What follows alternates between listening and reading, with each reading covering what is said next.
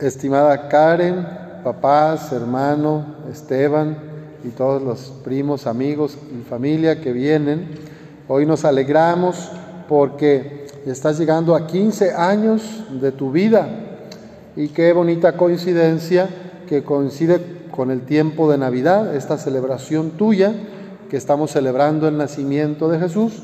Recordamos también tu nacimiento hace 15 años este, un 28 de octubre, ¿verdad? Entonces, qué gusto saber también, pues que el patrono, San Judas Tadeo, pues es tu, tu amigo, tu protector, naciste el día de San Judas. Saber también que la vida es un regalo, ¿verdad?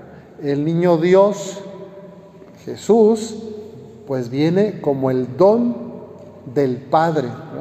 Jesús es el don de nuestro Padre Creador es la gracia del Padre, es un regalo. Y Jesús sabía que su vida era un don para los demás y se la pasa haciendo el bien.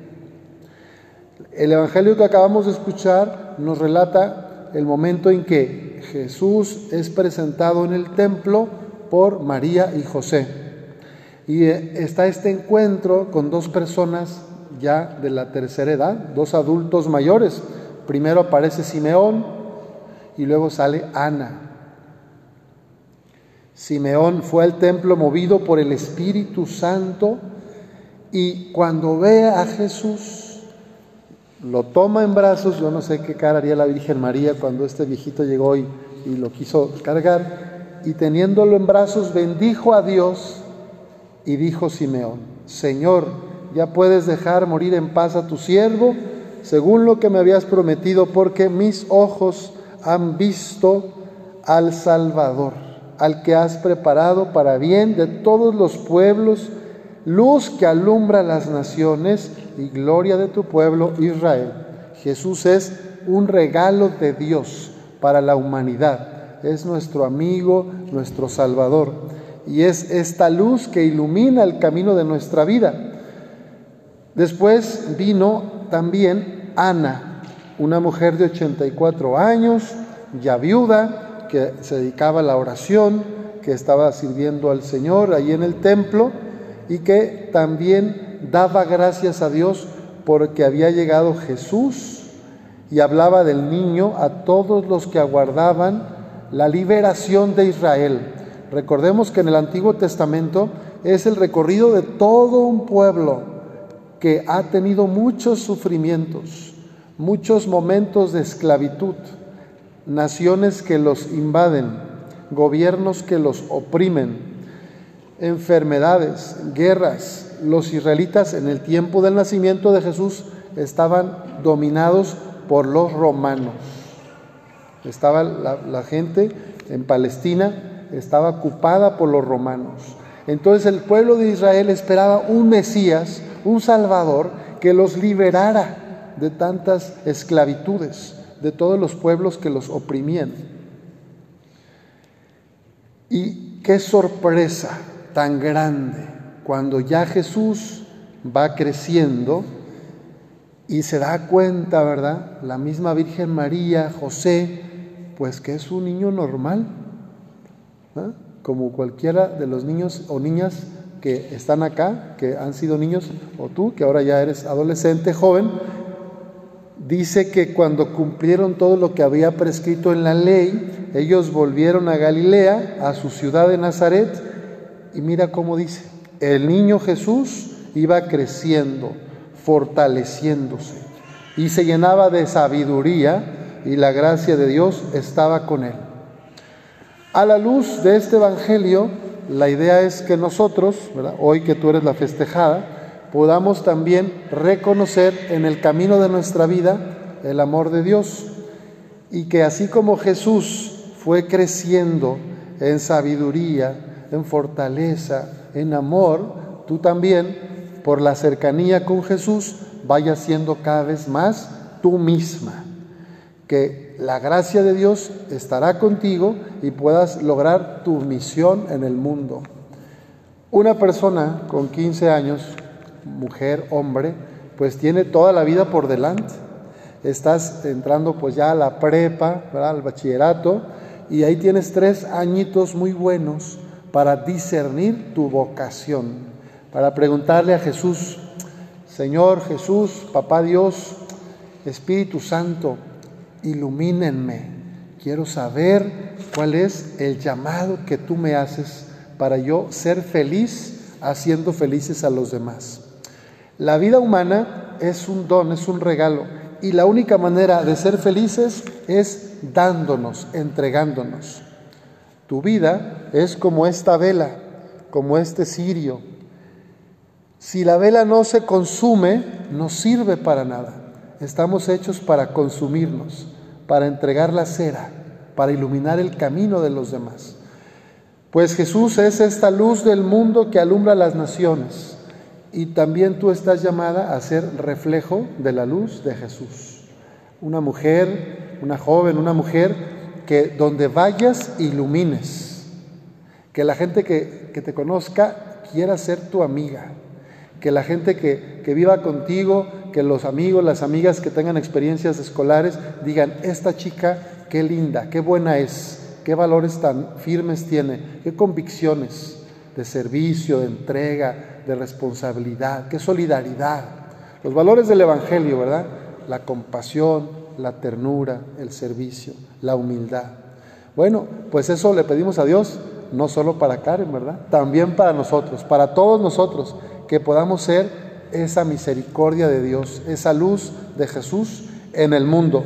Mañana es Día de la Sagrada Familia y pues también pedimos esta gracia de que las familias de nuestra comunidad puedan ser un lugar de luz, de calor, de esperanza, de verdad. En todas las familias hay dificultades, ¿verdad? Hay altas y hay bajas. Bueno, vamos a pedir a Dios que nos ayude a conversar, a resolver nuestros problemas, a expresar nuestros sentimientos, a pedir perdón si yo me he equivocado, a perdonar si alguien me hizo daño y que, no que yo no guarde rencor, que pueda perdonar. La familia de Jesús, María y José nos enseñan, son el mejor modelo de vida en familia, de comunidad, de iglesia doméstica. Bueno, en tu discernimiento te van a ayudar tres cosas que, que te quiero sugerir, recomendaciones para que le pidas al Espíritu Santo. Primero, pídele la gracia al Espíritu Santo de conocerte a ti misma, que te conozcas a ti misma, en tu forma de ser, en tu forma de pensar, en tu forma de actuar, en tus sentimientos, conocerte internamente, tus deseos, tus sueños, también tus cualidades, tus limitaciones o defectos. Conocerte a ti misma es muy importante para tomar decisiones en el futuro. Segunda gracia que hay que pedir al Espíritu Santo es la de aceptarte a ti misma aceptarme a mí mismo, a mí misma. Eso es muy importante porque fíjate, las personas que no se aceptan como son, como Dios las creó, ya sea en lo físico o en la forma de ser, acaban como tristes. Si no hacen ese proceso de maduración y aceptación personal, de repente es gente conflictiva, es gente que hace calumnia, que se anda comparando, que tiene envidia, que anda haciendo chisme. Pero en el fondo, en el fondo de las personas que dividen y que hacen chisme, no se aman a sí mismas, no se abrazan, no se aceptan a sí mismas. Por eso es tan importante pedir a Dios esa gracia de aceptarme a mí misma, a mí mismo. Conocerme a mí mismo, a mí misma, aceptarme a mí misma. Y la tercera gracia, superarme.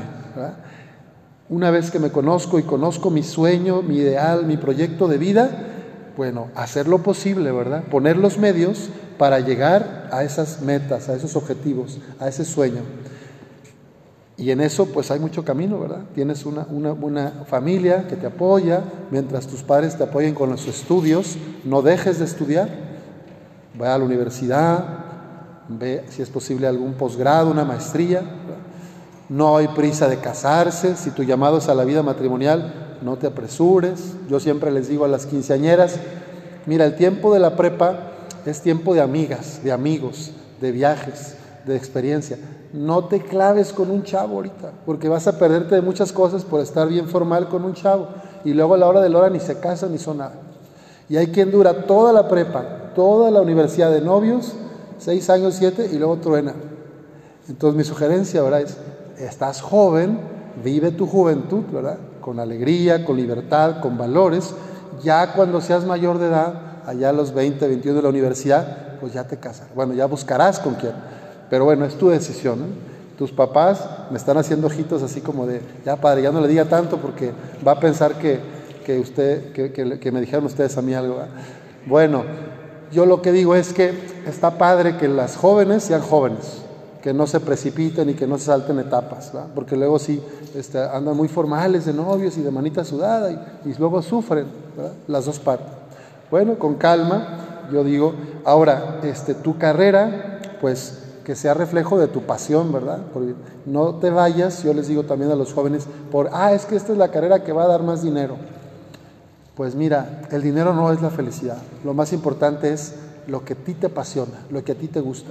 Si es bióloga marina, si es arquitecto, si es el sector de la salud, si es matemáticas, física, si es música, sigue tu pasión, tus papás te van a apoyar.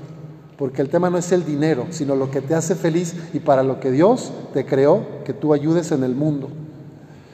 Tristemente mucha gente sigue de que mi papá es abogado, yo soy abogado, mi abuelo era abogado, y ya porque mi papá es contador, mi mamá es contadora, yo soy contador, tengo que ser contador. Que yo era de la construcción y yo soy ingeniero civil, se respeta, pero la cosa para mí es, solo tienes una vida, entonces elige lo que tú quieras hacer, lo que tú quieras vivir. Creo que tus papás te van a apoyar, ¿sí? Dicen que sí. Bueno, entonces tienes tiempo, no hay prisa de elegir, tres años de prepa para ver a qué me quiero dedicar y como Dios te ayudará siempre. Nos ponemos de pie, vamos a hacer unas peticiones.